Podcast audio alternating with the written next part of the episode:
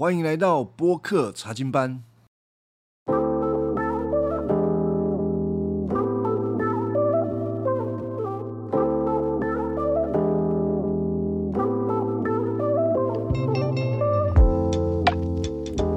好，一开始我要问大家一个问题啊：神是恩典怜悯的神，那神用什么样的方式使我们认识他是恩典怜悯的神呢？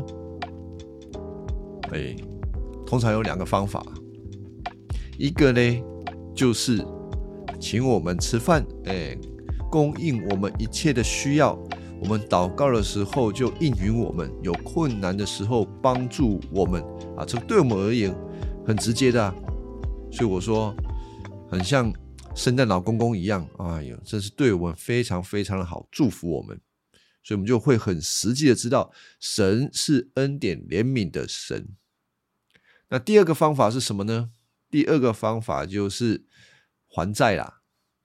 啊，这个在新约的时候，主耶稣也用过比喻来这么说。我们就好像是欠上帝债的，结果主耶稣替我们还债，就显出他真的是恩典怜悯的神。那一个是请吃饭，一个是替我们还债，这两个方法哪一个对我们的影响比较大呢？啊，大家想一想。啊，如果主子替我们这个还债，不请我们吃饭，那我们就还是死翘翘啊。所以吃饭还是很重要的。但是神如果请我们吃饭，就是供应我们所有的需要，却不替我们还债，当幕后的时候，神要审判我们啊，我们还是亏欠他啊，我们还是要死亡。所以。这两个同样重要，而且呢，也显出神确实是恩典啊，有慈爱怜悯的。所以哦，请我们吃饭，又替我们还债啊，这两件事情一样重要。可是哦，对我们的感受度而言，其实有差异的。请我们吃饭，哎呀，我们马上就觉得哦，神真的是很怜悯，对我很好。那还债嘞啊，我们的感觉就。比较没有啦，因为我们不是从立即的得到某一些东西来想到神是慈爱怜悯的，而是他替我们偿还了一个我们现在还看不到无形的债务。那这个债务是什么呢？这个债务就是我们亏欠了上帝的公义啊！我们不是一个好人，我们在很多的事情上面所思所想的都不符合。他的标准，那上帝不只是看我们的行为，他看我们的心里面的意念啊啊！他如果一看我们的意念，哇，那个无时无刻我们的警报都是在响的。所以呢，如果我们要从还债这件事情上面知道神是恩典的神，我们必然要先明白一件事情，就是我们亏欠了神，亏欠了神的荣耀。然而，他却不用该当审判我们的方式来审判我们，而把这个审判转移到耶稣基督的身上。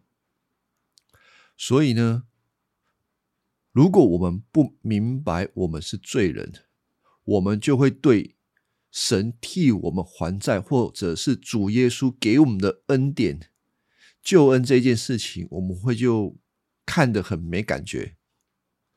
所以，如果神真的要使一个人可以深深的明白、认识，并且被接纳，他真的是一个呃爱他的、保护他的呃的一个神、一个父神的时候，他必然要先告诉这个人：你是一个罪人，你离开了我的标准。然而，我现在要用恩慈来待你。好。所以这个不是吃饭可以理解的事情啊！除了吃饭，还要认识你跟神本来破裂的关系，而这个是主耶稣在十字架上面为我们成就，也是我们最该聚焦的一件事情啊！不然吼，我们只知道上帝请我们吃饭，而不知道神赦免我们的罪，那我们只会吃完饭把嘴巴擦干了就走了。啊，前面讲这个是为了要，嗯，进到这个创世纪四十三章所讲的这一群哥哥们，在四十三章的时候，就是被请吃饭呐。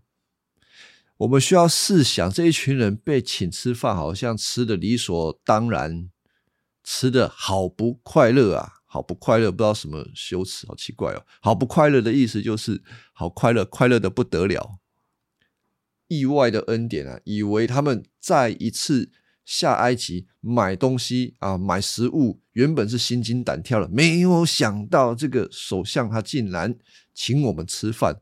哪有那么好的事情？哎，他们知不知道正在跟他们吃饭的那一个呃首相，是他们曾经想杀害，然后把他卖掉的亲弟弟？而这些人呢？嘿，吃完了饭，嘿嘿，快快乐乐拿了这个粮食就回去了，没有那么简单的啦。约瑟对他们好，如果他们不知道他们跟约瑟真实的关系，这一顿饭是白吃的。同理，有一些人如果支取上帝的恩典，却不知道上帝给他们的救恩，这些恩典也是白拿的。他们只会继续过着自己恣意妄为的生活，他们的生活不会有任何的改变，也不会感谢神。不会赞美神，不会真正的爱神，也不会爱人，更何况对其他的人有任何的怜悯。他们只会忽视对人应该要有的怜悯，因为他们只会觉得他们手中得来白白的恩典啊，那就白白的拿去用啊，没有关系，反正上帝都会给嘛。所以四十三章吼。这一群哥哥在上一次从埃及回到迦南之后，有任何的改变吗？没有，没有任何的改变。他们有一个弟弟，现在被关在埃及，他们也不想要去面对这件事情。当然，有一个原因是雅各不许他们去的，但是他们没有一个人认为说，根据上一次的经验，需要跟爸爸讲明一件事情，就是弟弟不是被野兽杀死的，是被他们卖走的。为什么要跟他们爸爸讲这件事情呢？为什么？因为上一次他们在埃及所碰到的那些苦难啊，就是他们被关啊、被凶吓啊，都让他们想起他们过去所做的错事。他们甚至认为他们所遭遇的是神给他们特别的惩罚。如果他们心里有亏欠，那他们应该在爸爸的面前认罪。悔改，承认他们当时所做错的事情，但是经过了很长一段时间，就是他们从埃及带回来的那一些粮食，就吃啊吃啊吃啊，一直吃啊。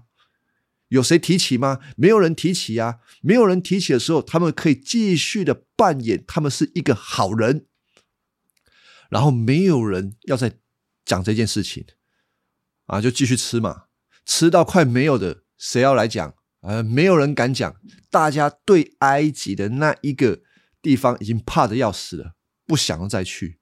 但事情没有那么简单，饥荒没有过去，反倒越来越严重。他们所带回来的粮食也已经快要吃完了，那怎么办呢？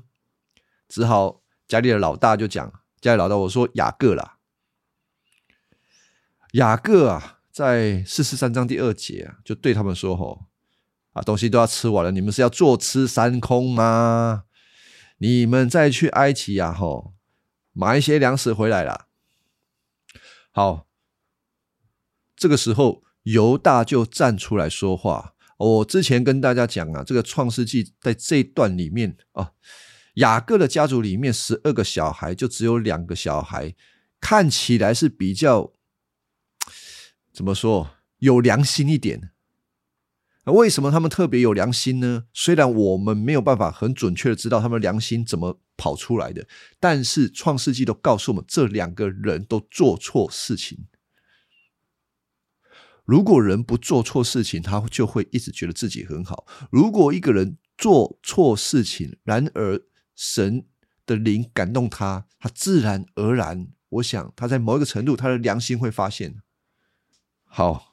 这个不继续讲，我直接讲这个犹大就站出来哈，跟他的爸爸说：“那个人，那个人就是指他们的弟弟约瑟，现在是这个埃及的宰相。那个人哦，严厉的告诉我们，除非带我们的小弟弟一起去啦，不然哦就不准再去见他。所以对他爸爸讲说：“你如果肯让小弟弟跟我们一起去，我们就去替你买粮。”因为那个人说过，除非我们带小弟弟去，不然就不准再见他。意味着最小的这个卞雅敏得去。啊，这个时候啊，呃，雅各就回犹大说：“你们为什么这样为难我？为什么告诉那个人还有一个弟弟呢？”啊，我跟听众讲一下，雅各这个时候回这一句话，其实是在发牢骚啦。嗯，大家懂吗？发牢骚啊！我又举个例子，就是你知道我在网络上面买皮鞋。我买皮鞋不能核对尺寸嘛？就大概看了一下，量了一下，买了皮鞋送回来，发现什么啊？不合脚。结果我就跟老婆讲说：“哎，这个不合脚啊，你觉得会接受到什么样的这个回应呢？啊，你不会先问清楚吗？啊，你不会看吗？你怎么不会先量一量呢？你怎么？你怎么？你怎么？好啦。”这鞋子都来了啊，不然怎样？面对现在的问题要紧，还是回头做检讨呢？大家可以理解我的话吗？雅各在这个时候，哈，他需要看的是现在的问题是什么？人家就已经知道你们有小弟弟了吗？有变雅敏了吗？那你现在能够做的抉择就是把卞雅敏给带去。结果雅各在这个时候讲一些好像对整个事情没有 没有任何进展的话。哎，你干嘛跟他们讲你们有弟弟哦？没用啊！雅各这个时候是脑袋不知道在想什么。好，那犹大说：“哦，他也很无奈啊。”那个人就不断的问啊。就问我们家的事情啊，不断的在盘查啊，问说你们爸爸在不在啊？问有没有兄弟呀？我们才不得不回答他啊！怎么知道？回答之后，他竟然要我们带小弟弟去，啊！犹大这样讲，应该可以得到同理啊。谁这样子一直问，总是会讲嘛。谁晓得那个宰相怪怪的？还要我们带小弟弟去。好，第八节啊，啊，犹大就对父亲说：“吼，把孩子交给我，就是把月这个小弟弟交给我，我们就立刻出发，我们这一家就不致挨饿。我亲自做保愿负全部的责任。我如果没有把他平平安安的带回来交给你，我愿终身受罪罪责。要不是单言，我们已经回来两次了。”好，从犹大的话中，第一个看到他挺身而出，啊，这是好的。那第二个呢？他说要不单言哦，我们今天回来两次的意思就是，其实他们没有前去，因为雅各的阻挡。雅各为什么阻挡？因为他看中卞雅敏，他舍不得。冒失去变雅敏的风险，所以不准他们带小弟弟去，就是这样啊。那我们如果站在雅各的立场，我们应该要怎么样做判断呢？啊，就是做最好的判断啊。什么叫做最好的判断？该怎么做就怎么做嘛。现在环境这样子，你也不可能突然旱灾解除。然后自己去种稻，然后等着这个收成，不可能嘛？你就是得去埃及买粮，然后好好的祷告，倚靠神，求神的保护，就是这样子而已啊，没有别的路。那在这在这个之前，雅各好像他把上帝丢在一边，他所不愿意的，都是出于他自己害怕。他没有去依靠神，但是神要逼着一个人学习依靠他的时候，通常就是要有一个很大的挑战啊，不然按照人的肉体啊，人的软弱，或者是说人天生不想依靠神的这种性格，他不会想要祷告的，他不会想要去依靠神。此刻的雅各被环境逼的没办法了，他只能做决定。不然全家饿死。所以雅各做决定了。第十一节，雅各说：“既然该这么做，那本来就该这么做啊。”雅各，你在讲什么？你们就带些松子、蜂蜜、香料、墨药、肥子、杏仁，我不知道有没有念错，等本地的特产去当做礼物给首相，就是给这个这个约瑟了。你们也该带双倍的钱去，因为你们该把上次在袋子里发现的钱归给那人。啊，那可能是他们弄错了。你们把弟弟带走，立刻去见那人。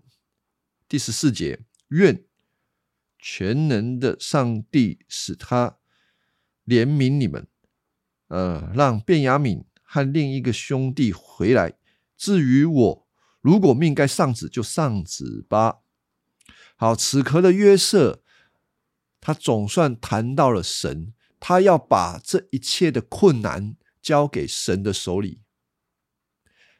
在此之前，我我刚刚讲，在此之前，约瑟是把困难放在他的手里。他的困难，他的挑战是，他会失去变雅敏。此刻，他被环境逼的。只能够交托与神。好，所以他最后说：“如果我该上旨，就上旨吧，在神手里。”呃，他只能够交托神。啊，这是雅各又开始转变了。雅各这个人的个性啊，他这个人的生命就是这样，上上下下，上上下下。你们听众如果觉得雅各很奇怪的话，呃，也不要觉得太奇怪啦，因为每一个。基督徒基本上都是这样，只是他自己有发现没发现罢了。好，第十五节啊，于是呢，他们啊就带了礼物、双倍的钱，和便雅敏出发往埃及去。他们到了埃及去见约瑟，约瑟看见。啊，便雅敏跟他们回来，就对管家说：“把这些人带到我的家里，中午我要跟他们一起吃饭。你们在一头深处准备筵席。”啊，管家就遵命，把他们带到家里面。他们被领到约瑟的家里，都很害怕，怕什么呢？啊，心想：“哎呦，上次那个我们的钱啊，万一被发现了。”该怎么办？现在我们把这个钱带到这边这边来，他们或许会突然袭击我啊！就之前他们买粮，结果没有给钱嘛，他们以为啦没给钱，现在欠钱要还钱啊。好，然后呢？因此啊，他们一到门口就对管家说：“哈，哎，管家，管家，我告诉你啊，哎，上次买粮食哈，我们来到这个地方啊，啊，我们回家的路上。”要过夜才发现哦，那个钱都在我们的袋子里面哎。现在我们把这个钱带回来，哎呀，要不我们现在先还你啦？我们另外有带钱要买这一次的粮食。我们不晓得上一次钱是谁把这个钱放在我们的袋里啊？赶快跟这个管家解释，避免说这些埃及人突然跟他们要钱，以为他们把钱。给偷回去了。好，就管家哦就说：“不要急，不要急，不要害怕，不要害怕。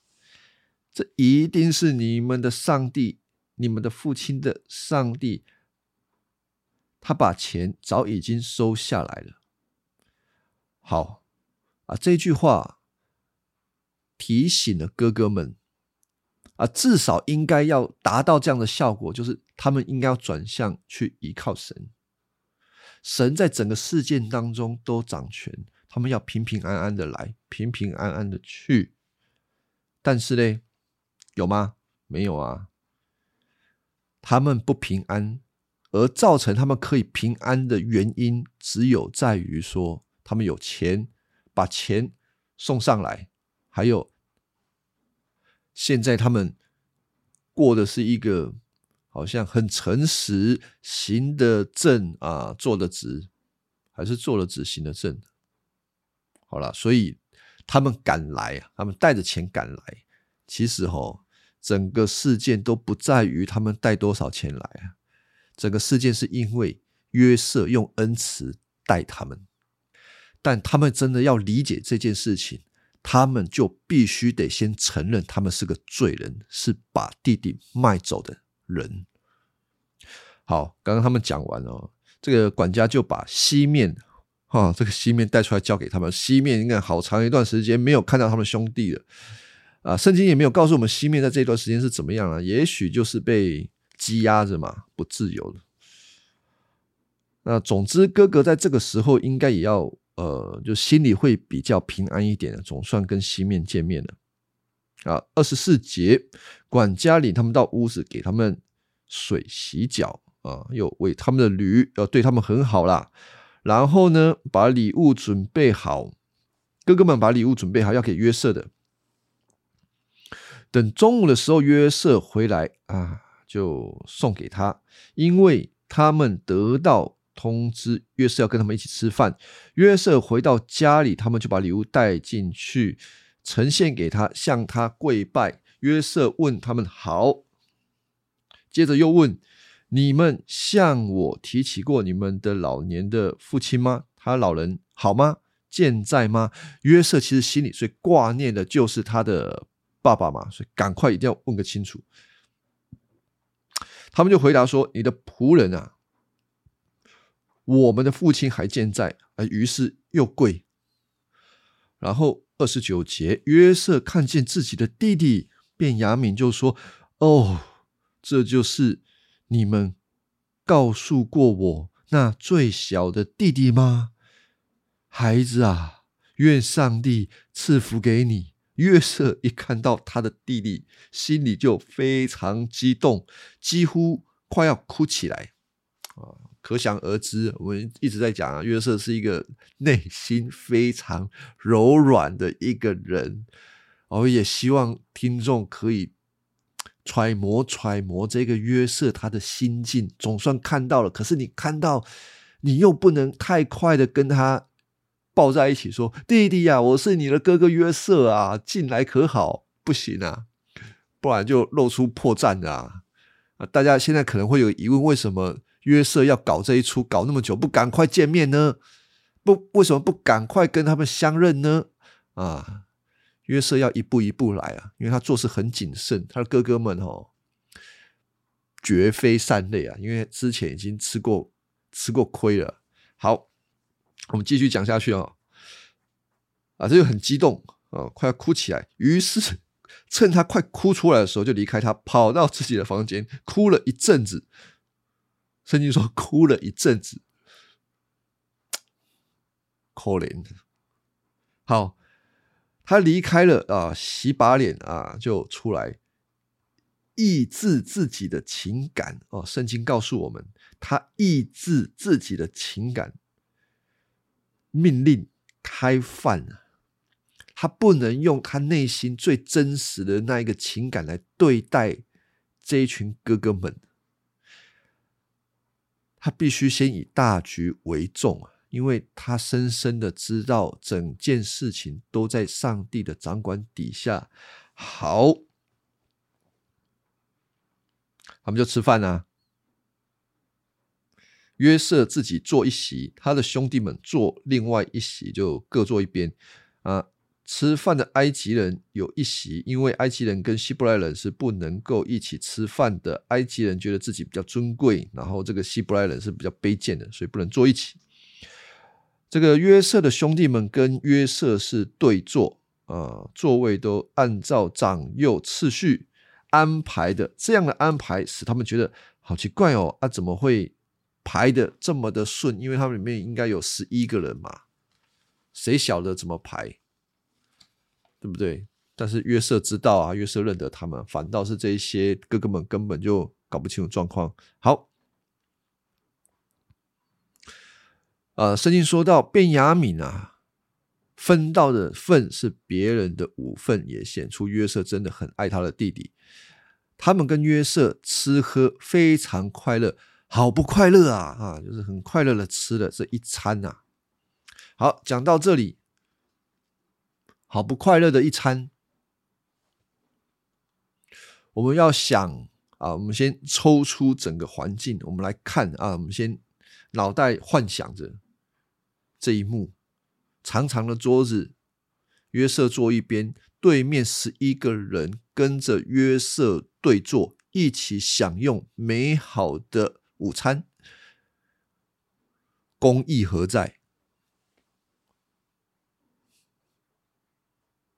哎，大家要想啊，我说这十一个人跟约瑟对坐，一起共吃午餐，好不快乐啊！公义何在？哎，我们需要考虑这件事情吗？哎，是啊，我们需要考虑这件事情的。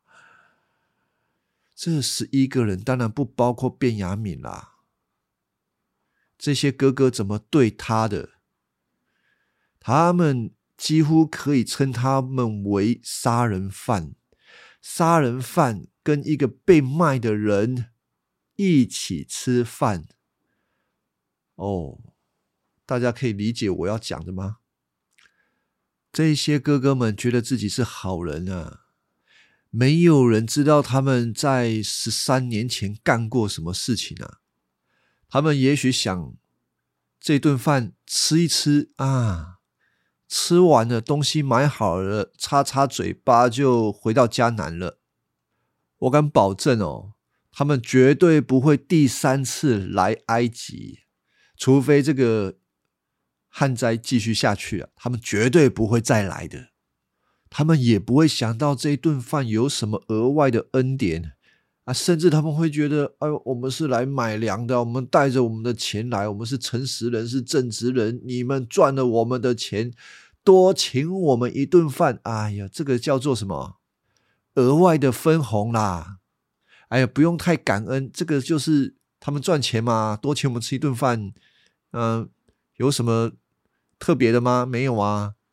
还有我们要注意到的是，在整个事件当中，约瑟所扮演的角色就是上帝的代表，而这些哥哥们，他们能够来到埃及跟宰相。一同吃喝，他们以为是他们带了礼物来，哦，绝对不是。他们能够一同吃喝，是因为上帝的怜悯。诗篇四十章第五节就说到：祭物和礼物是你所不喜悦的，凡祭赎罪祭并非你所喜悦的。神到底要什么呢？神所爱的。是忧伤痛悔的灵，神不爱，他不爱祭物，他不爱礼物。这个是诗篇五十一篇让我们看见的。所以，如果我们不是从特殊的恩典，就是神对人的罪的赦免这件事情来认识他的恩慈，我们就没有办法。更多的认识神是怎么样一位爱我们的神，接纳我们的神，甚至我们可能接受完他的恩典，擦擦嘴巴就走了。如果神真的爱以色列的这些孩子的话，那他就一定会想尽一切办法，让他们能够不再继续的伪装下去，不再依靠任何的钱财或他们自以为的正直。来见约瑟，来见他们的神。